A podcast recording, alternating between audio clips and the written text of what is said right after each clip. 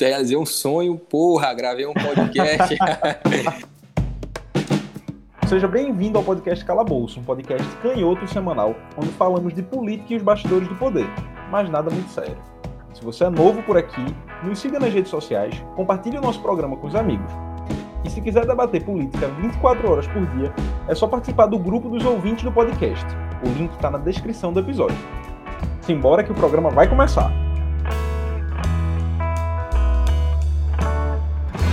Esse é o episódio 28. Para quem não me conhece, eu sou Pedro Caldas. E do meu lado esquerdo, o queridinho dos famosos, Alan Cavalcante. Teve algum famoso que me respondeu essa semana, foi? Não, não mas eu quero que você dê spoiler de que você conseguiu construir o primeiro calabouço internacional e você precisa dar. É verdade, é verdade. O primeiro calabouço internacional tá vindo aí. Semana que vem, se tudo der certo, estará saindo. E fiquem atentos, meus ouvintes. Coisa boa na perspectiva aí no nosso horizonte. Também do meu lado esquerdo, o oráculo das tretas no movimento estudantil, Diego Gomes. Essa semana é. a gente pode relembrar um pouco, né, algumas coisas que aconteceram. Só servem para reforçar que eu não quero isso para mim. É, a gente bota algumas dessas fofocas lá no grupo dos ouvintes do podcast, mas tem fofocas que ficam só ali no grupo do, da bancada, né? Enfim. Se quiser pular os trends e a dica da semana, coloca em 22 minutos e 42 segundos. Mas então vamos para o Trend Topics, um quadro onde a partir de um levantamento que eu faço do, do Twitter, a gente comenta os principais fatos da semana. Os nossos trends começam na quarta, o dia em que iniciaram as Olimpíadas. Vale ressaltar que, com o recesso parlamentar, tivemos poucos assuntos da política. E aí, em Tóquio, teve vitória do futebol feminino por 5 a 0 em cima da China, enquanto o presidente do PP, Ciro Nogueira, que fez campanha para Lula em 2018, campanha aberta, assumiu a Casa Civil de Bolsonaro no lugar de Onyx Lorenzoni. Eu vi um tweet muito bom sobre isso, né? Que Bolsonaro tá tão atordoado que ele já tá começando o governo de transição pro governo Lula. Ai, meu Deus. Não, e o Ciro, vai compor. o Ciro ele é presidente justamente nacional do PP, né? É, particularmente quem tá hoje comandando o país é o PP, né? É o Sim. PP que tem a, a, a gente... da Câmara, tem a Casa A gente esquece que Bolsonaro foi deputado do PP por 20 anos. É verdade, né? É amigo, você tem um partido que parece com o Bolsonaro é o PP, em tudo. Assim, é mamata, muitos, muitos anos ah, de, de vida pública, botando os filhos na política, rachadinha e as posições políticas mesmo, ideológicas, né? Que são bem, bem semelhantes, eu, eu é, diria. um partido conservador, né? Um partido que ele, ele, ele nasce, é, né? Da, eu não sei se é do PDS, eu acho que é do PDS. É, é do PDS, que era a Arena, né? Que era a Arena, exatamente. Ele nasce do PDS, que era a Arena. E agora, inclusive, vamos voltar, né? Eu acho que a gente vai comentar se talvez isso seja o um spoiler aí do, do, outro dia, da quinta, Pedro. Mas que é um... fala nessa fusão, né? Exatamente, vão, vão, vai voltar a ser o partido, vai voltar a ser a arena, basicamente, porque os, os partidos que desmembraram. Ah, eu boto, eu boto fé. Não, contextualiza aí que eu não acompanhei direito essa história, não. Não, que vão então, assim, é, negociações avançadíssimas entre o, o PP, o DEM e o outro partido, qual é o outro partido? PSL. O PSL, o PSL, exatamente. Nossa senhora. E para se fundir. Formar um partido só. Agora, é um monstro, viu? É um, um monstro, um monstro. Não, sei lá, 100 parlamentares ou mais. Disseram que quem tá mais contra é o Luciano Bivar, né?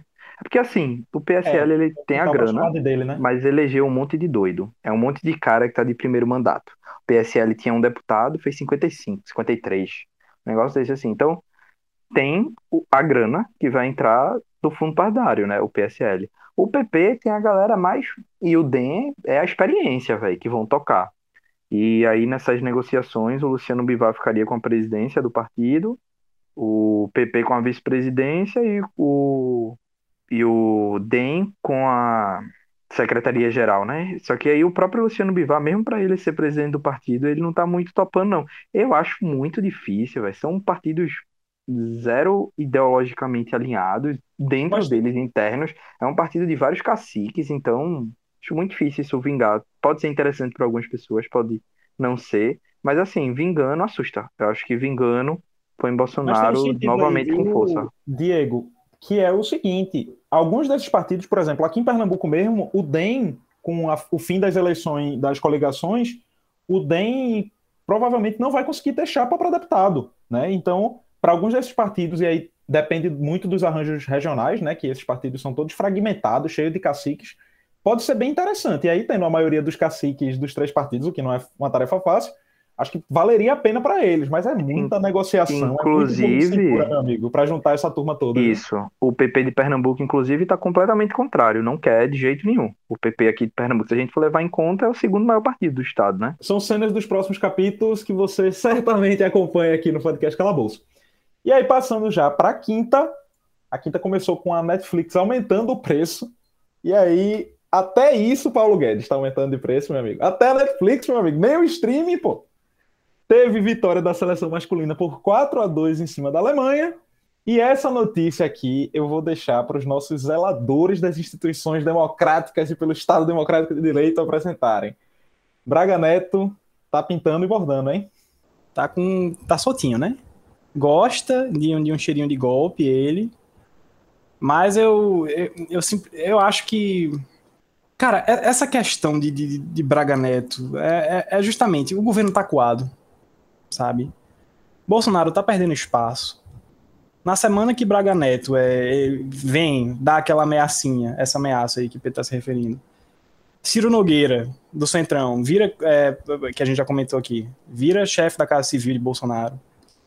Então, os militares que é, embarcaram no governo Bolsonaro e que querem, né, e são é, nostálgicos da ditadura militar, estão ficando assustados. Estão ficando assustados. E aí estão não estão ameaçando, né? Ameaçando de todo jeito, ameaçando dizendo que não vai ter eleição, né? E essas coisas todas. Mas eu não, eu não acredito que vai acontecer nada disso, não. O governo está muito acuado. Agora sim, o problema disso tudo, de toda essa história, é como a gente vai normalizando esse tipo de, de situação. E quando a gente vê, a gente pode estar tá diante de uma situação que, tudo bem, talvez Bolsonaro não consiga dar um golpe, mas não quer dizer que não haja convulsão social no país, entendeu? Pode acontecer.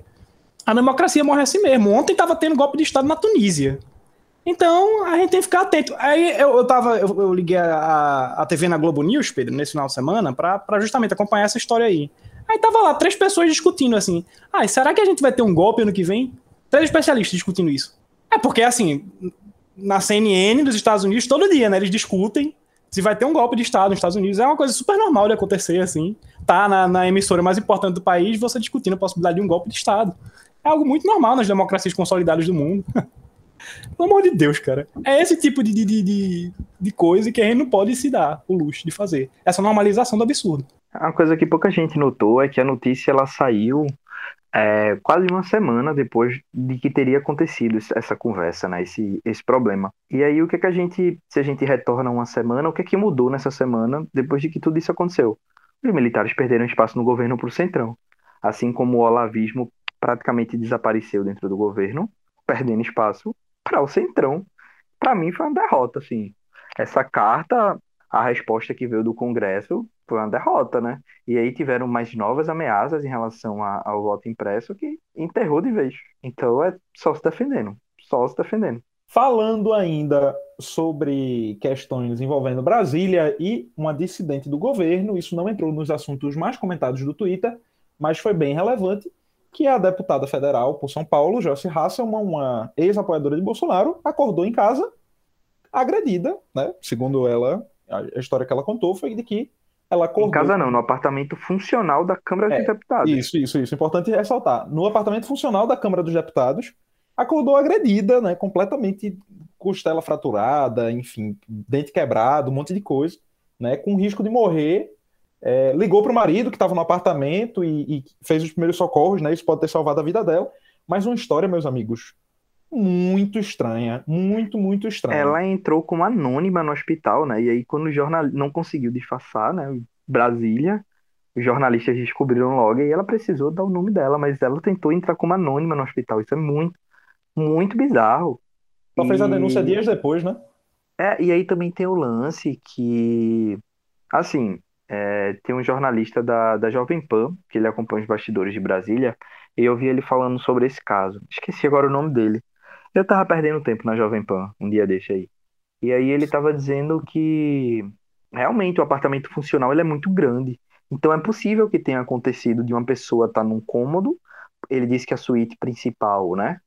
A parte principal, uma sala de estar em uma suíte, que é onde ficaria o deputado, é realmente um ambiente que tem um, um distanciamento para os outros três quartos, como um apartamento dentro de um apartamento. É muito comum em Brasília os deputados deixarem, por exemplo, a chave, ou, ou, com assessores, ou com hospedarem pessoas que não necessariamente eles conhecem. Então, esses apartamentos, de uma forma ou de outra, são de fácil acesso. Né? O que me estranha nessa história toda é o tempo que ela levou para fazer a denúncia, a forma como ela entrou no hospital, etc. Né? Muito possivelmente, e se especula isso, ela conhecia o agressor. Ela até coloca que podem ser dois, dois tem dois suspeitos, inclusive um parlamentar. O que é que está rolando, levando em conta que ela é uma dissidente do governo que estava falando muita coisa, o que é que rolou para que isso tenha acontecido, a gente não sabe, né? E aí ficamos ansiosos para entender o desenrolar da história e, imagina, e, e, assim, esperando aí se ela vai mudar de postura em relação a essas críticas ao governo, ou se não vai mudar, ou se vai se tornar mais mais radical contra o governo, enfim, né? são coisas que a gente não tem como saber e mais cenas dos próximos capítulos que a gente deve abordar por aqui. Na sexta aconteceu a abertura das Olimpíadas, eu fico completamente perdido com essa história de começarem jogos antes da abertura. Tivemos vários assuntos nos trends né, relacionados a isso. Além disso, teve o início da mobilização dos trabalhadores de aplicativo, o apagão dos apps. Passando para o fim de semana, vale ressaltar que foi um fim de semana de futebol e Olimpíadas, né? Os principais assuntos foram relacionados a isso. E no sábado tivemos novos atos pedindo a saída de Bolsonaro. Vale ressaltar que a grande polêmica foi lá que queimaram a estátua de Borba Gato, né? O bandeirante, lá em São Paulo, no dia dos atos, né? Não foi o ato que passou por lá e tocaram fogo, foi uma ação separada e que gerou muita polêmica Aí é meu local de fala, né? Como historiador. Pois então, é. quem conta história são os livros. As nossas universidades produzem todo semestre profissionais que vão estudar história e que vão contá-la, né? Vão analisá-la, vão estudar o passado. Estátua é homenagem. E homenagem a torturador não, para mim, do meu ponto de vista, não devem acontecer. É um crime o que fizeram, é uma reação da população, é uma forma de protesto radical, porque ela é um crime, né? Imputa crime, teve gente presa, inclusive o motorista do caminhão. Vão rolar processos, vão rolar investigação e etc. Mas, para mim, eu acho que uma estátua como essa não deveria estar ali se eu tivesse como lutar contra esse tipo de coisa, se eu tivesse a opção de escolher como lutar contra esse tipo de homenagem de estátuas, nome de rua, nome de avenida. Eu tentaria fazer isso pelo parlamento, acho que a, minha visão de como pessoa assim, acho que a briga tem que ser feita pelo parlamento, né, de tentar conversar com o vereador, o prefeito, vias institucionais, né? sociedade, né? pelas vias institucionais. Mas olha, foi um protesto muito válido, um protesto que eu vibrei por ter acontecido. Achei legal. Talvez não seja o tom correto, mas ao mesmo tempo a gente vive um processo de radicalização que a gente só tem apanhado, tá ligado? E eu entendo completamente a raiva e a vontade de devolver um pouco dessa galera que vive diariamente sofrendo, querendo ou não, é uma resposta ao racismo estrutural, né? Esse... E é um genocídio, né, da nossa população também. A, de, a defesa da maioria dos conservadores é realmente a ideia de que você não pode apagar a história e que a história tem que estar tá lá para que ela seja lembrada e contada. E essa é uma ideia de que a história ela não muda, o passado não muda, o que não é exatamente verdade, né? A partir das leituras que a gente faz, existem várias leituras da história, do que passou, e os profissionais, a gente não, não estuda o passado como algo é, preso, né? A gente estuda no curso de história como estudar o passado, como olhar para o passado de diferentes óticas e fazer uma leitura. É um profissional, é um cientista, ele faz ciência lendo o passado. E definitivamente a forma como uma estátua de 6 metros de altura retrata um genocida, ela quer que a gente leia o passado, edificando e parabenizando os genocidas. Então, assim, parabéns para a galera que fez. Fico aqui registrado a minha parabenização. Talvez eu não agisse dessa forma, mas é uma questão muito de vivência, né? Eu falo de um local de fala é, muito distante, né? Porque aquela galera que que tá vivendo aquilo na pele, né? Esse, essa, essa, esse racismo estrutural mesmo. Então, enfim, acho Jogando que, que massa que a galera fez. Espero que não, não dê em nada judicialmente. Jogando mais tempero nessa, nessa polêmica, o Brasil, no fim das contas, é um país que lida muito mal com a sua história, muito mal com o seu passado, sobretudo o passado mais recente, né? Então, o eu... próprio Museu Nacional, né, Pedro, que pegou fogo recentemente. Sim, é... sim, sim, Agora, eu, eu, queria só comentar assim. Ah, tem... ditadura, né? O perdão para memória, citar... verdade e faltou justiça. Antes do, antes do comentário de Alan aí, o que eu ia citar é que, por exemplo, eu morava no centro do Recife, do lado da biblioteca, da biblioteca Marechal Castelo Branco. Né? A gente tem diversos símbolos ainda de nome de rua, de em algumas cidades do, do Brasil, inclusive pelo parlamento, Diego, tem se mudado isso. Mas assim, a gente tem bibliotecas, a gente tem escolas, a gente tem monumentos a esses caras que foram também genocidas e torturadores durante o período militar, né? E se o, o Brasil lidasse melhor com a sua história, provavelmente a gente já estaria mais avançado enquanto sociedade.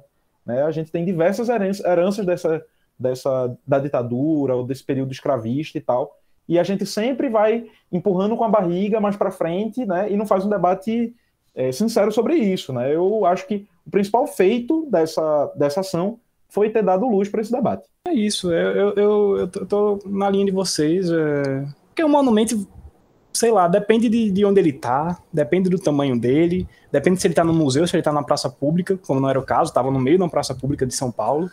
É, o monumento continua lá ainda, né? Continua de pé. Só pegou fogo, ficou um pouquinho chamuscado, mas continua de pé lá o, a estátua do Borba Gato. É, mas eu queria chamar a atenção que sim, que tem todo um debate sobre isso, né? Tem todo um debate sobre se a gente deveria, em primeiro lugar, de, de, antes de qualquer coisa, erguer estátuas de pessoas que são contraditórias, né? Então, o que os países avançados do mundo fazem é toda vez que vão erguer uma estátua de um cara que seja mais ou menos contraditório, é, bota a população para votar aí. Se eles quiserem, a gente ergue, senão e depois de muito debate, né? Então, é, teve, eu me lembro que anos atrás teve uma polêmica é, sobre uma estátua de Lampião em Serra Talhada. É, é mais ou menos a, a, mesma história aí. Um cara, um, cara, um, cara, um cara contraditório. Enfim. Agora, o que me chamou a atenção dessa história é que um dos maiores historiadores assim do, do, do Brasil, o Laurentino Gomes, o cara que escreveu, sei lá, três ou quatro livros sobre a escravidão, vários livros sobre o Brasil colônia, meu é... detalhe, Elan, no fim de semana que isso aconteceu, meu pai estava lendo o Escravidão de Laurentino, Laurentino Gomes. Pois é, ele, ele é contra, né? Atrocidades do Borba Gato, né? É porque, o, pelo que eu vi, a posição dele é de que a estátua deveria ir para o museu. Ela deveria Isso, é, eu acho, pronto, eu acho que esse é o tipo de solução ideal. Ou botar uma estátua para o museu, ou então fazer uma, uma ressignificação da estátua. Uma, a que eu mais gosto, de longe, é a que inclusive viralizou, viralizou nas redes sociais, é, por causa de toda essa história, é a estátua do ditador do Paraguai, Alfredo Stroessner, que foi esmagada. Né? Tipo, ela, ela, ela, antes tinha uma estátua bem grande do Stroessner no meio da, da, da, da praça do. Enfim, da, da capital lá do Paraguai, e esmagaram a estátua, ou seja, foi uma releitura, entendeu? Hoje a sociedade olha para Stroessner com nojo. Eu, eu, eu seria muito mais, tipo, esmago o Borba Gato, tá ligado? Mas ok. Na segunda, teve virada no vôlei masculino contra a Rússia, expectativa por Medina no surf e a Fadinha no skate, né? Ela ganhou a medalha de prata e na política Bolsonaro vetou o fundão, depois voltou atrás, mas fixando esse fundão. Prometeu, né? Só tá na boca. É aquilo, né? Que a gente, já, a gente já, até já conversou sobre isso no, no programa passado, né? De que dificilmente ele, ele barraria essa história justamente por a base de apoio dele ter, ter articulado né, esse fundo. É aquela estratégia, né? É, hoje é 1.7, joga para 6, fecha 4 e teoricamente ele diminuiu de 6 para 4, mas na verdade ele cresceu é. de 1.7 para 4, que é mais que o dobro. Para fechar aqui os nossos trends, hoje, terça-feira, além da falta de medalha de Gabriel Medina e do primeiro ouro do Brasil conquistado pelo Potiguar e consequentemente nordestino Ítalo Ferreira, o destaque ficou por conta do apagão da CNPq que, por um problema técnico, tirou do ar os currículos Lattes de todo mundo, né? E só mostra o sucateamento da ciência e inovação do nosso país. E eu vou dizer outra coisa que aconteceu hoje ou foi ontem, não me lembro, minha cabeça é muito ruim para lembrar de data recente assim. Mas Bolsonaro recebeu uma visitinha especial de Beatrix von Stoff sei lá como é que pronuncia o nome dessa, dessa desgraça. Foi semana passada, na verdade, porque eles divulgaram é, as fotos agora. É, divulgaram agora, né? Exatamente. E a Beatriz, quem é Beatriz von Stock? É basicamente a neta do Krojic, que foi o último líder do terceiro Reich nazista. O problema não é a bicha ser neta do nazista, não. Né? Todo Essa mundo... neta gente, continua gente... deputada do FD. O problema, não, é o problema é ela ser xenofóbica. Defender né? o nazismo, pô. Pois é, ela, é, é o legado. Ela tem um legado. Ela defende o legado do avô sendo deputada Isso. do FD, entendeu? Tipo, ela poderia, ela poderia ser neta do Krojic lá e falar: não, porra, meu avô era um merda. Tá entendendo? Mas não gente, é isso que ela se faz. a gente for, se a gente for pensar, essa galera é muito neonazista. Eles são realmente assim descendentes de uma herança, né? Eles não são, ela não é só uma descendente que tem o mesmo sangue do cara, não. Ela é descendente ideológica.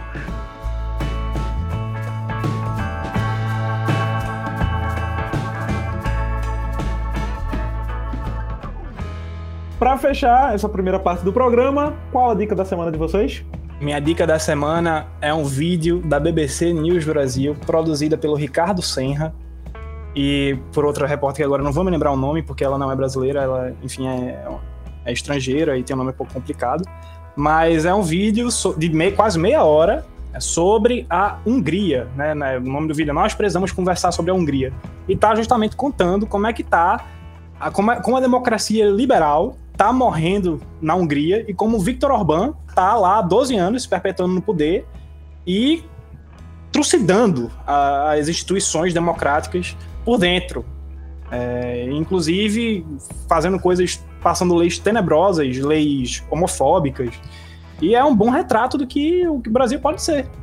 Então, para todo mundo aí, ver esse vídeo. Eu vou indicar o podcast que eu ouvi hoje, ser polêmico o The Headcast com o governador de São Paulo, João Dória Júnior, que eu acho que é interessante ele trazer um pouco dos bastidores de como ocorreu ali a, a compra das vacinas, as negociações com o governo federal. E tem umas coisas ali que acabam não saindo na grande mídia, né? A gente ouve e a gente realmente percebe o quanto a galera, inclusive a galera que se diz técnica dentro do governo Bolsonaro, é um monte de criança brincando com a vida da galera, né?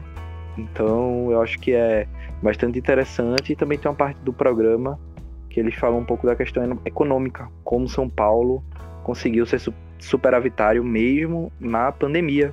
E citam o nosso Meirelles. queridinho. Exatamente, e citam o nosso queridinho aí.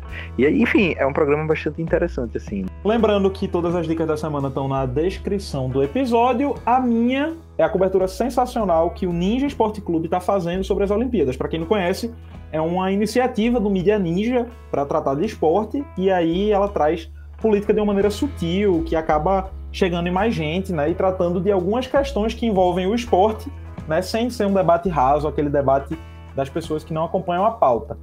Tá aqui na descrição do episódio e vamos para a segunda parte do programa.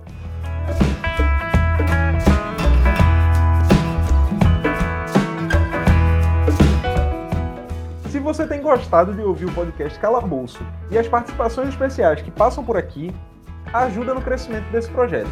Indique o Calabouço Cast para amigos e divulgue nas suas redes sociais.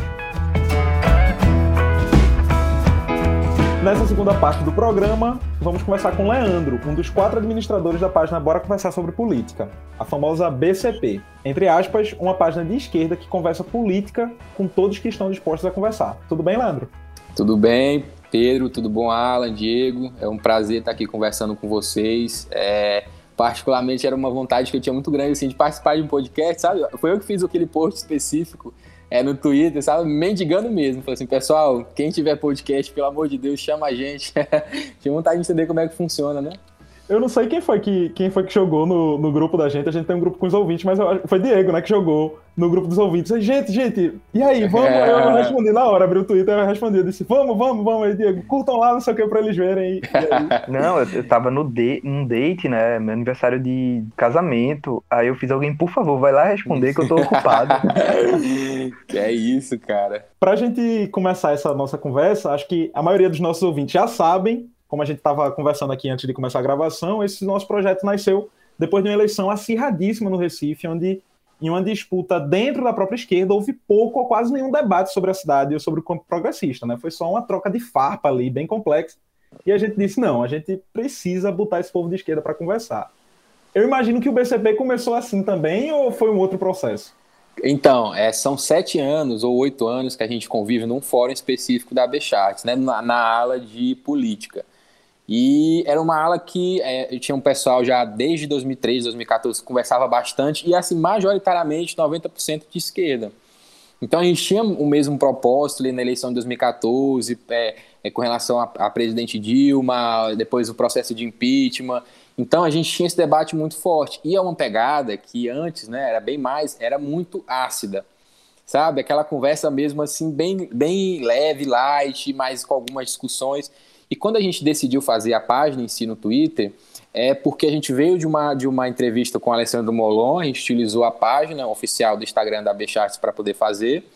E depois falou assim, cara, por que a gente não faz um Twitter para falar o que a gente fala aqui? E aí surge aí, a, a, a, na época, a BC Política, que ela, que ela começou como um braço da, da Becharts mesmo, entendeu? No Twitter.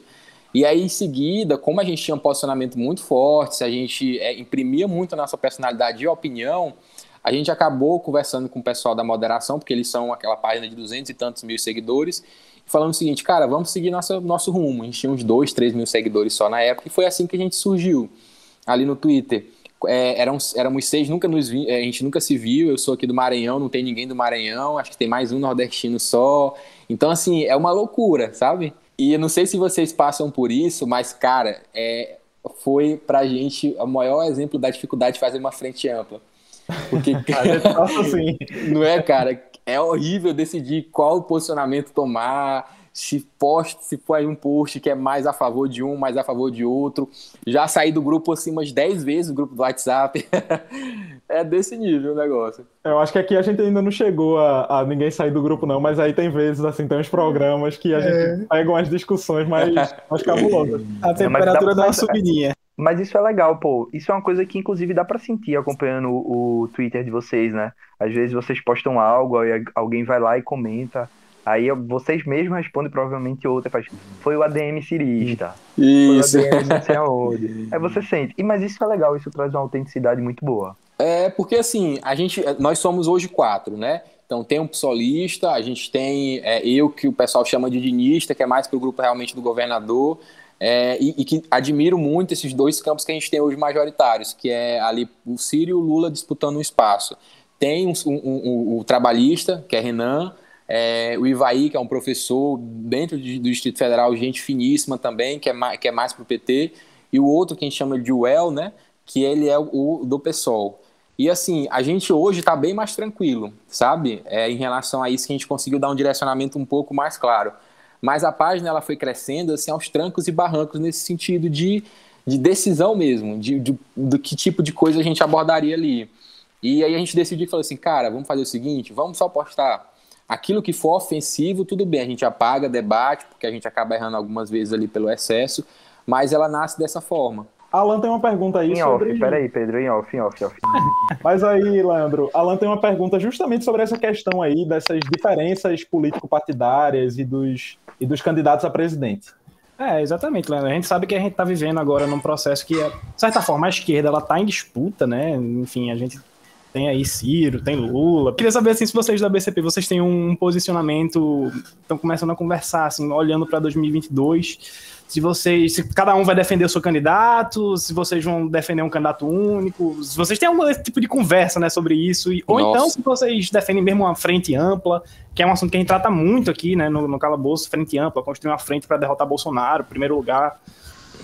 Rapaz, assim, a gente conversa bastante, tem um, um, um dos administradores, que é Renan, que é o trabalhista, e é quem eu tenho mais contato, assim, a gente conversa praticamente todo dia mesmo sobre isso, e o que, que a gente tem desenhado assim de quadro se mantiver da forma como está hoje? A gente tentar é, dar equidade no espaço da página para quem tiver no nosso campo concorrendo, entendeu? E ter um posicionamento mais no segundo turno. Só que é, a gente sabe que isso é um movimento muito arriscado também, sabe? Porque é, a gente tem percebido cada vez mais assim que um post sobre um determinado candidato, seja lá qual for o post, ele já gera uma, uma um racha muito grande, assim. A gente perde ganha seguidores em qualquer post que a gente fizer hoje sobre Lula e Ciro. E do ponto de vista de proposta, ainda está muito escuro, assim, o campo.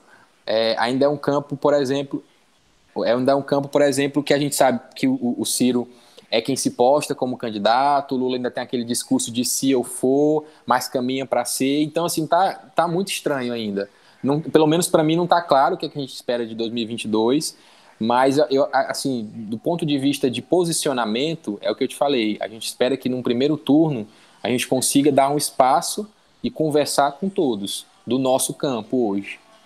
Uma curiosidade, Leandro. Vocês conseguem identificar na página é, qual seria aí a, a, a ideologia da, do, do, do, geral, do, do grosso dos, dos, das pessoas que seguem, que acompanham o trabalho de vocês, ou assim, vocês conseguem perceber que é muito dividido, que tem gente de todos os campos? Porque aqui no podcast, por exemplo, não, não, é, não tem uma ideologia só, né? Inclusive, Hoje, eu, eu, eu, nem comentei isso com os meninos aqui, mas hoje eu encontrei, esse fim de semana eu encontrei com um ouvinte nosso que disse: Ah, nossa, mas aquele Alan ali, ele tem um posicionamento que é muito difícil, né? E eu, eu imagino que vocês talvez tenham, tenham isso também, ou é, vocês veem um público mais claro.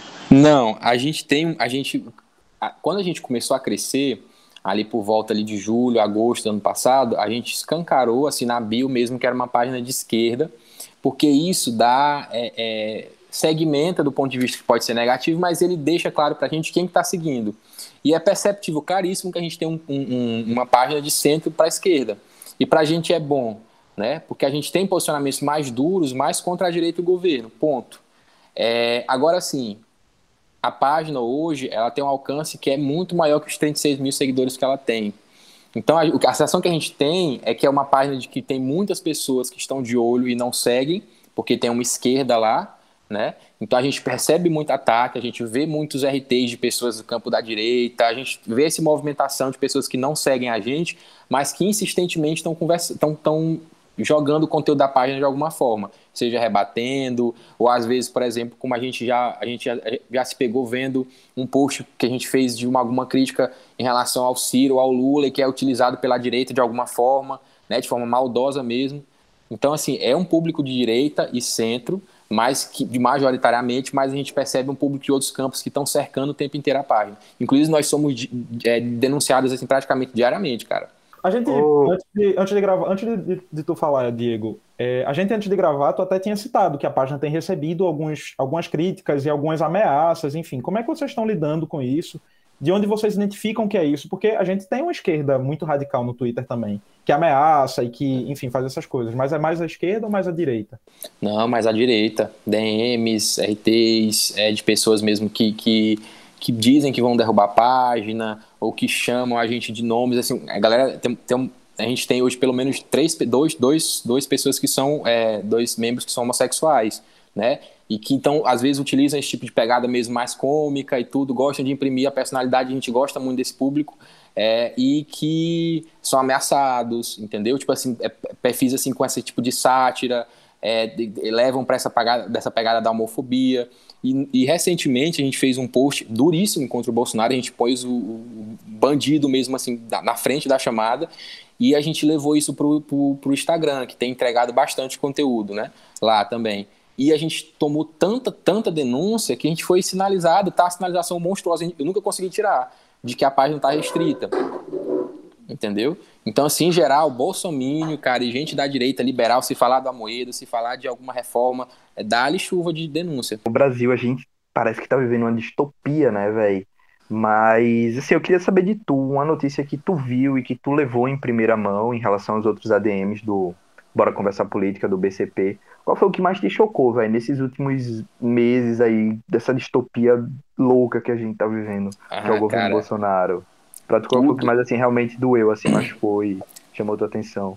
Assim, vamos lá. É, a, a, o processo da CPI inteiro, essa primeira parte da CPI, foi uma, foi uma, foi, eu cobri muito, né? Eu trabalho hoje na administração pública e era assim, um olho no computador e o outro no celular cobrindo, entendeu? Então, assim, esse processo de ver essa questão da, de um dólar, da dose, que ele quer, quer a tentativa de superfaturamento, é, e à medida que a gente via isso, a gente viu insistentemente o governo desmerecendo, debochando. Uma específica, né, que foi aquela live onde Bolsonaro imitou um cara que estava faltando, uma pessoa que estava faltando ar. Aquilo foi extremamente doloroso, assim, foi uma coisa que eu, que eu assisti incrédulo. É, outra cena também que marcou muito, que foi um post que eu fiz logo em seguida, que foi quando ele pegou uma criança no colo, tirou a máscara. Quer dizer, é você botar diretamente a vida das pessoas em risco, né, nesse segundo caso que eu te expliquei, e a outra é você debochar da, da dor da família.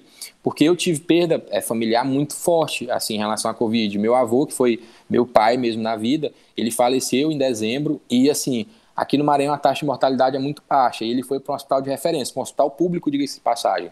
O melhor hospital aqui que trata Covid aqui hoje no Maranhão, chama, chama-se HCI, é um hospital público do estado com índice de mortalidade baixíssimo. E eu, assim, era eu que tinha que entrar, pra, era eu que recebia os boletins, era eu que tinha que entrar quando era permitido entrar para visitar. Então, assim, eu vi o processo de intubação, é, as notícias de reanimação, tudo. Então, assim, eu, né, e como centenas de milhares de famílias que perdeu alguém, ver isso era, foi, assim, algo que eu não sei nem dizer o que, é que a gente sente, sabe? Mas que assim a, a, gente, a gente acaba transmitindo a revolta inteira nas palavras como a gente, a gente twitta ali. Porque é muito raivoso. A gente tem ciência de que tem tweets ali que são extremamente raivosos contra o governo, mas porque você não, não tem como não fazer, sabe? É impossível não, conter, né, cara? É, foda é, mesmo. E nós, assim, nós não somos jornalistas, não tem nenhum formado em jornalismo, então a gente não faz jornalismo, a gente tem plena consciência disso, o que a gente faz realmente é conversar sobre temas que a gente acredita que sejam importantes, com uma linguagem que a gente conversa e que a gente vê no dia a dia, né, passa longe de ser jornalismo aquilo ali. Então, né, a gente tem, a gente fala isso sempre porque, para deixar claríssimo o respeito que a gente tem pela classe, né, que é uma classe que tem uma formação, que tem todo um, um, estudo, que tem todo um cuidado, que tem todo um entendimento que ultrapassa o que a gente tem hoje a oferecer. Então, que fique claro sempre isso, a gente sempre deixa isso bem. Está muito sucateada, né, inclusive. Está muito isso. difícil fazer o trabalho de jornalismo. Eu não sou jornalista, eu sou, eu sou de comunicação, mas não sou, eu sou da parte de audiovisual. E assim, uhum. eu tenho uhum. muitos amigos que contam como tem sido difícil fazer esse trabalho, sobretudo agora que você tem um grupo, uma parcela da população que ataca diretamente o jornalismo todos os dias, né? É duríssimo isso, cara. E assim, e, e, e banalizou, sabe? A relação entre governo e jornalismo, ela, ela tá banalizada porque ele já tensionou tanto que aquilo que a gente vê no jornal dele xingando, dele ficando no cercadinho ali dele no, no, no Alvorada e, e, e ligando né, para o jornalista ficou algo normal, como se o presidente não tivesse que prestar conta, como se a mídia fosse. Sabe? O que, que virou isso? Que bagunça foi essa que aconteceu, entendeu? Em três anos. Porque isso veio de três anos para cá. A gente viu realmente uma, uma, relação difícil ali no governo, no segundo governo Dilma, com uma coberturas que eu considero injustas, entendeu? Com posicionamentos da mídia que, para mim, que é, ultrapassaram o bom senso, mas que em nenhum momento houve essa tensão, cara, que, que a gente está passando hoje. É porque Perfeito. se a gente ultrapassa uma linha, né, a gente perde ali o, o senso democrático e não realmente acho que a mídia é, é algo ali meio intocável mesmo. Eu tenho, é. eu tenho essa percepção também. Puxando para um outro, no outro sentido, Diego, porque tu fez essa. Quando tu falou que ia fazer essa pergunta, eu pensava que tu ia levar para o lado mais do inusitado, do cômico. Né? Mas tu levou para um lado mais, mais dark, assim, um lado mais triste. A gente aqui, Leandro. Não, pô, é porque eu, eu também pensei em fazer essa pergunta num lado mais inusitado. Só que, cara, eu a vibe, né, cara? É, eu derretei conversando... ontem num, num negócio, tipo. Foda. Eu, sou eu que mexo, assim, Leandro. Eu fiquei triste assim. gravando esse programa, tá ligado? Assim, é... A gente para pra pensar algumas coisas assim. Eu, eu me parece, passei a mentalizar algumas coisas do. O próprio BCP sempre compartilha do governo Bolsonaro. Eu lembrei de alguns tweets assim, tipo. Cara, é foda, ontem, né? ontem o cara tava. Pronto, a gente comentou isso na primeira parte do programa aqui, mas o cara tava com o nazista, tá ligado? No, no, o que, é que a gente tá passando? Que, que diabos é isso, cara? Não, isso aí para mim, cara, é, não, é, é, é, aquele tipo de coisa que se eu não fizer um exercício mental de entender de fato o que está acontecendo, ele se torna banal. Eu vou olhar a notícia e vou assim, pô, mais uma loucura do cara, próxima. E não, entendeu? Então assim, a gente não tinha falado sobre isso e foi quando caiu a ficha para mim que eu falei assim, cara, vamos lá, o que é que tá acontecendo? O cara deu a Casa Civil pro Centrão, né, como se fosse a última cartada para se manter no poder, porque não me, não me parece uma movimentação de reeleição, parece uma movimentação de se manter esse mandato, entendeu? E aí recebeu a neonazista, aí é, é a nazista, e aí é, é, ignorou os atletas da Olimpíada, quer dizer, é uma série de movimentações de um cara que está na presidência da República, entendeu? Então, e eu vou, eu vou falar uma coisa para vocês, isso é um desabafo mesmo. É, eu não sei o tamanho da pequenez que vão sair as instituições desse país depois que o governo Bolsonaro acabar.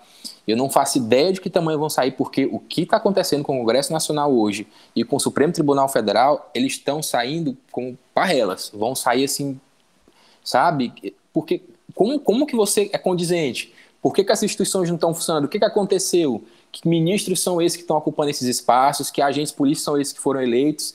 Que nós temos regramento suficiente, nós temos dispositivos condicionais suficientes e que eles não, não estão sendo ativados. Então, assim, cara, eu até é, brinco, é, é... Leandro, aqui com os meninos, que eles são os zeladores da, do Estado Democrático de Direito. Porque é um assunto que a gente cita em quase todos os programas que tem alguma violação, tem alguma coisa errada, alguma quebra de institucionalidade. E, detalhe, né? Isso é uma coisa que não está só no nível maior. Eu tive uhum. recentemente, é, por uma, uma questão de trabalho, e você via os servidores falando mal dessas pessoas que representavam o ministério. Os servidores do ministério falando mal, sabe? Então, assim, eu fiquei, eu fiquei, depois disso, ainda estou pensando, vários dias depois, eu ainda estou pensando nisso, de que assim, a gente vai ter que fazer um processo de recuperação, sabe? Do respeito e da naturalidade da, desses processos, sabe? Porque é, é, os caras não respeitam mesmo essa institucionalidade, né? E aí, se eu, o chefe não respeita, por que, que eu, vou, o subalterno, vou ter que respeitar também, né?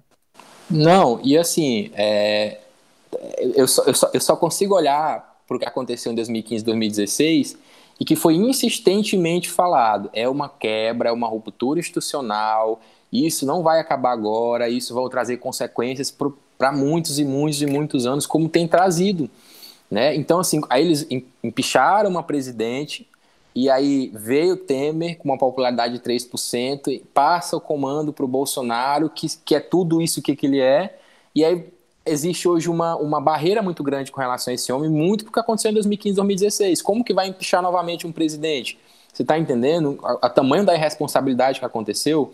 E eu não falo isso como quem endeusa o governo Dilma, muito pelo contrário. Eu, Leandro, tenho diversas críticas a fazer em relação ao, ao, primeiro e o segundo mandato dela, né, o pouquíssimo do segundo mandato dela. Enxergo defeitos ali, enxergo questões na Dilma em relação a uma chefe de, de Estado, a uma chefe de governo que eu não acho condizente, mas, assim, entre isso e uma ruptura como aconteceu, são outros 500, entendeu? Por isso que a gente se indignou tanto. Eu não fui uma pessoa que votei na Dilma no primeiro turno de 2014, votei na Marina na época, é, votei, mas fui muito, muito, muito seguro com relação ao meu voto no segundo turno, não vi outra, outra opção. Nunca cogitei o AS, por exemplo, os meninos também não. Então, assim, a gente olha e vê resquícios disso. E foi avisado, foi comentado foi comentado assim, de forma abafada? Foi, porque a mídia estava inteira focada em derrubar a mulher, entendeu?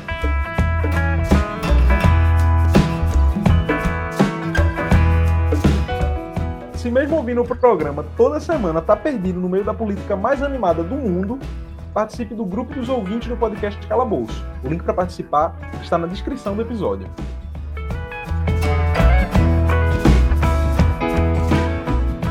Alan, tua, tua vez de puxar um pouquinho essa corda. A gente foi, foi, foi, foi, foi. Vamos voltar um pouquinho para aquela dos, dos candidatos a presidente.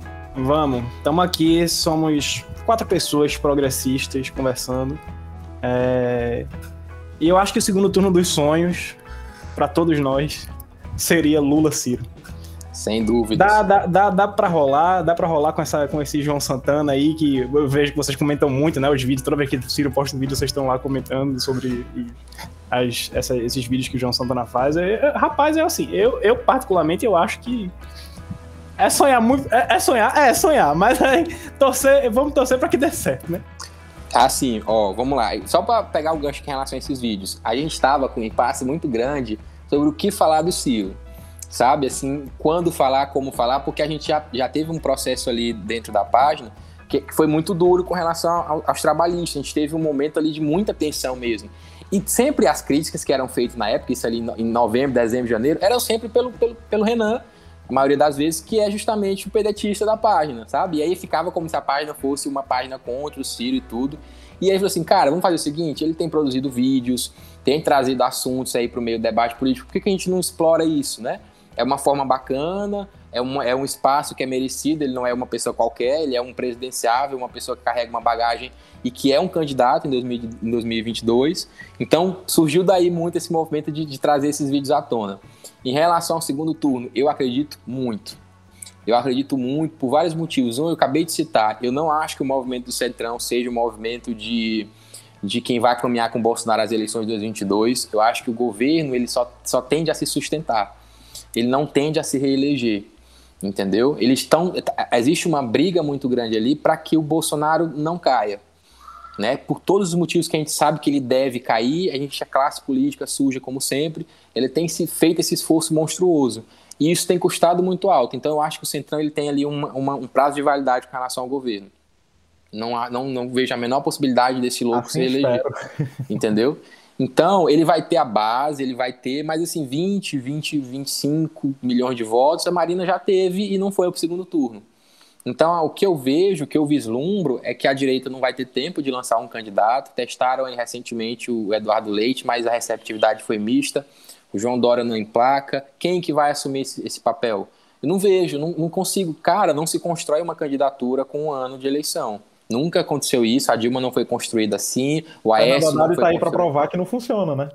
E olha que ele tem um partido, ele tinha um partido que era um partido que é o PT, sabe? Que tem uma transferência de votos pelo lulopetismo, eu considero o lulopetismo hoje maior que o PT, inclusive, foi muito forte e muito rápida, entendeu? Mas tem um teto. Então, assim, não se constrói candidato da noite para o dia. Eu acho que o Ciro faz certo em apostar nisso, pelo menos é, é claro para a gente assim que ele tem caminhado para querer o Lula no segundo turno. O Lula já está no segundo turno se for candidato.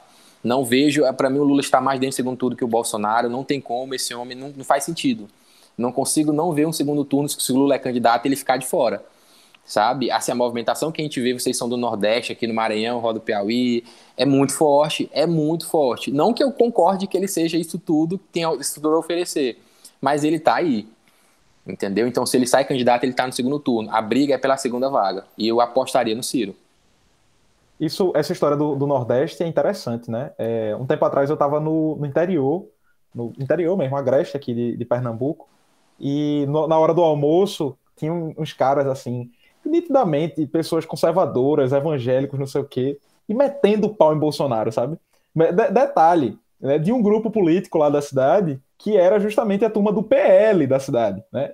Ah, e eles estavam metendo pau em, em, Bolsonaro e dizendo que Lula estava voltando, que porque as pessoas têm essa, essa memória positiva do governo Lula, né, também. Tem. Então tem muita gente que tem esse saudosismo aí e tal. É, a gente a gente dá aqui no podcast sempre que Lula está no segundo turno. Quem vai junto com ele é que é a grande questão, a grande. Uhum. Sem essa terceira via, essa terceira via que, assim, falando. Eu acho que o Ciro, ele tá tentando largar um pouco a gente já falou aqui no podcast que o Ciro ele tem uma, uma missão difícil, né? Que ele tem um discurso econômico mais à esquerda, talvez, do, dos governos do PT, uhum. sendo que ele tem uma estética, ele quer se vender como a terceira via, como sendo o candidato da terceira via, que naturalmente seria um cara PSDB, sabe? Alguma coisa assim. Mas assim, como, como você mesmo disse, né, Leandro? Nenhum desses caras emplaca, velho. E agora vieram com a história de Mourão, é, Moro.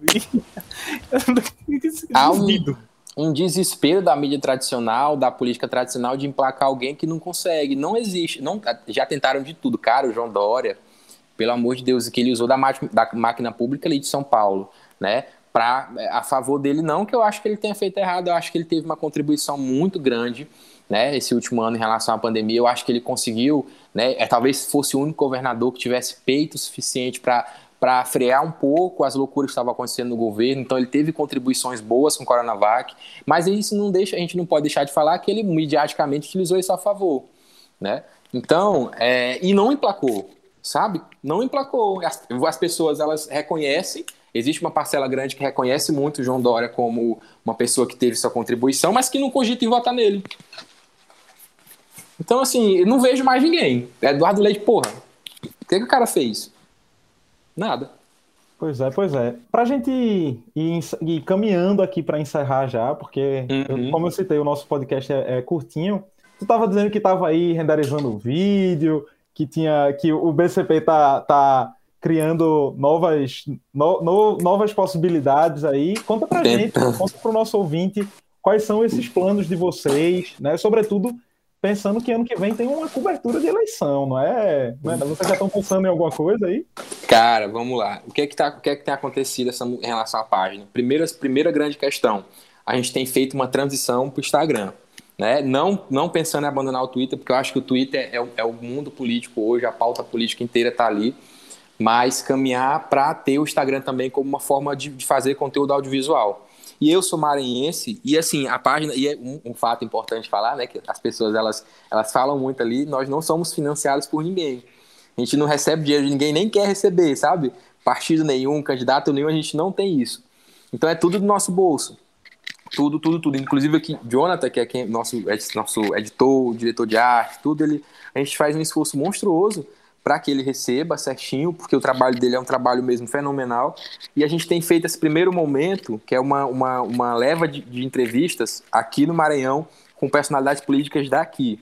A gente fez com o deputado Duarte Júnior, fez agora com o secretário Felipe Camarão, que é um petista, que é o, o, o nome do secretariado do governo hoje aqui local é o cara que construiu, junto com o Flávio Dino, uma educação muito mais forte, muito mais precisa e que se popularizou por conta disso, né?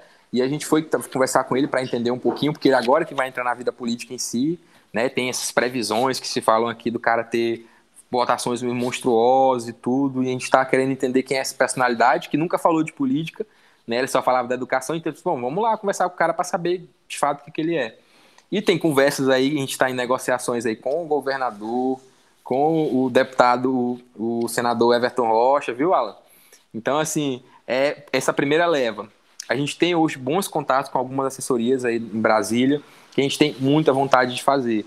Só que a gente só quer fazer quando a gente tiver o nosso formato fechado.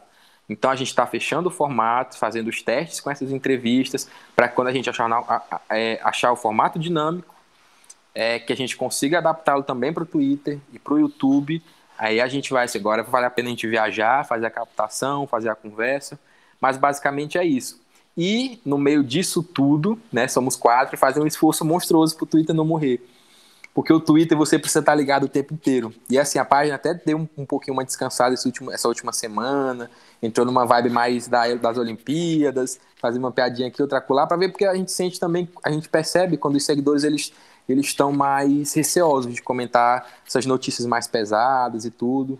Mas basicamente é isso que a, que a gente está caminhando para fazer, sabe? Caríssimo, viu, cara? Vou te falar. Conteúdo audiovisual, pelo amor ah, de Deus. É, é, eu, sei, eu sei bem, eu vivo disso.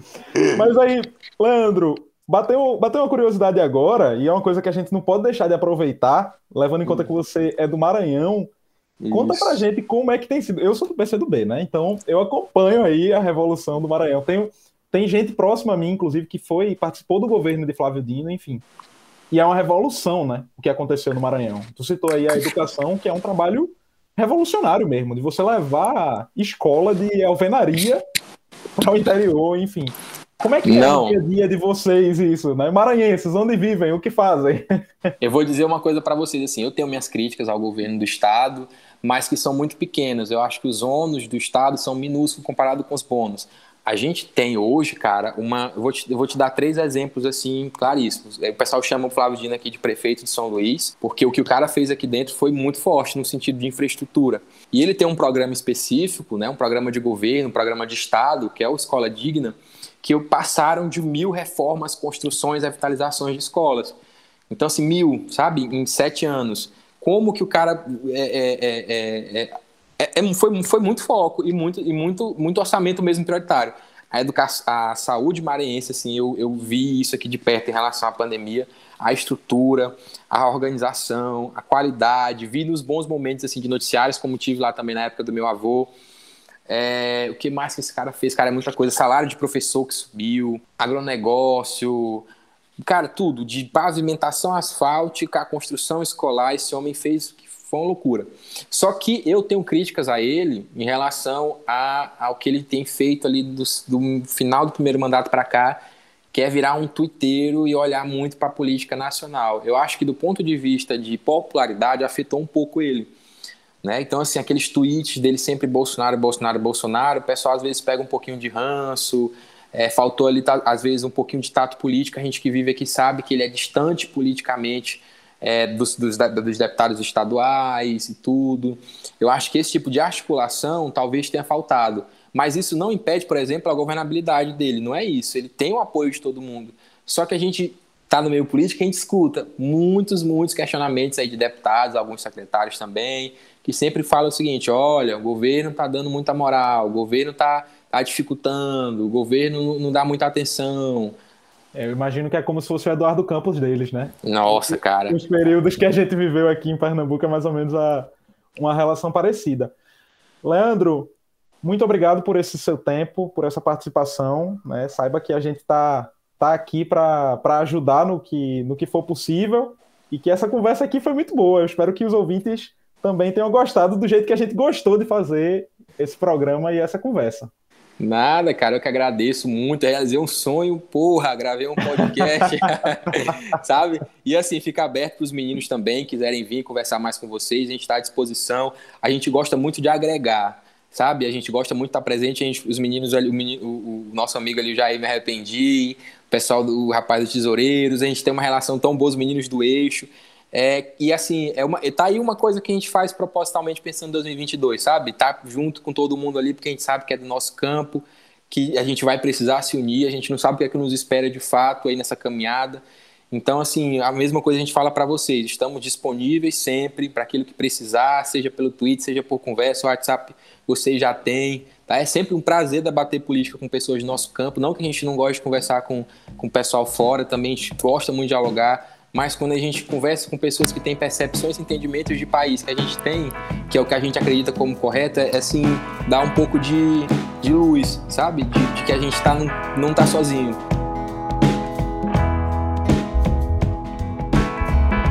Esse podcast foi editado por Pedro Caldas, Claranã Audiovisual.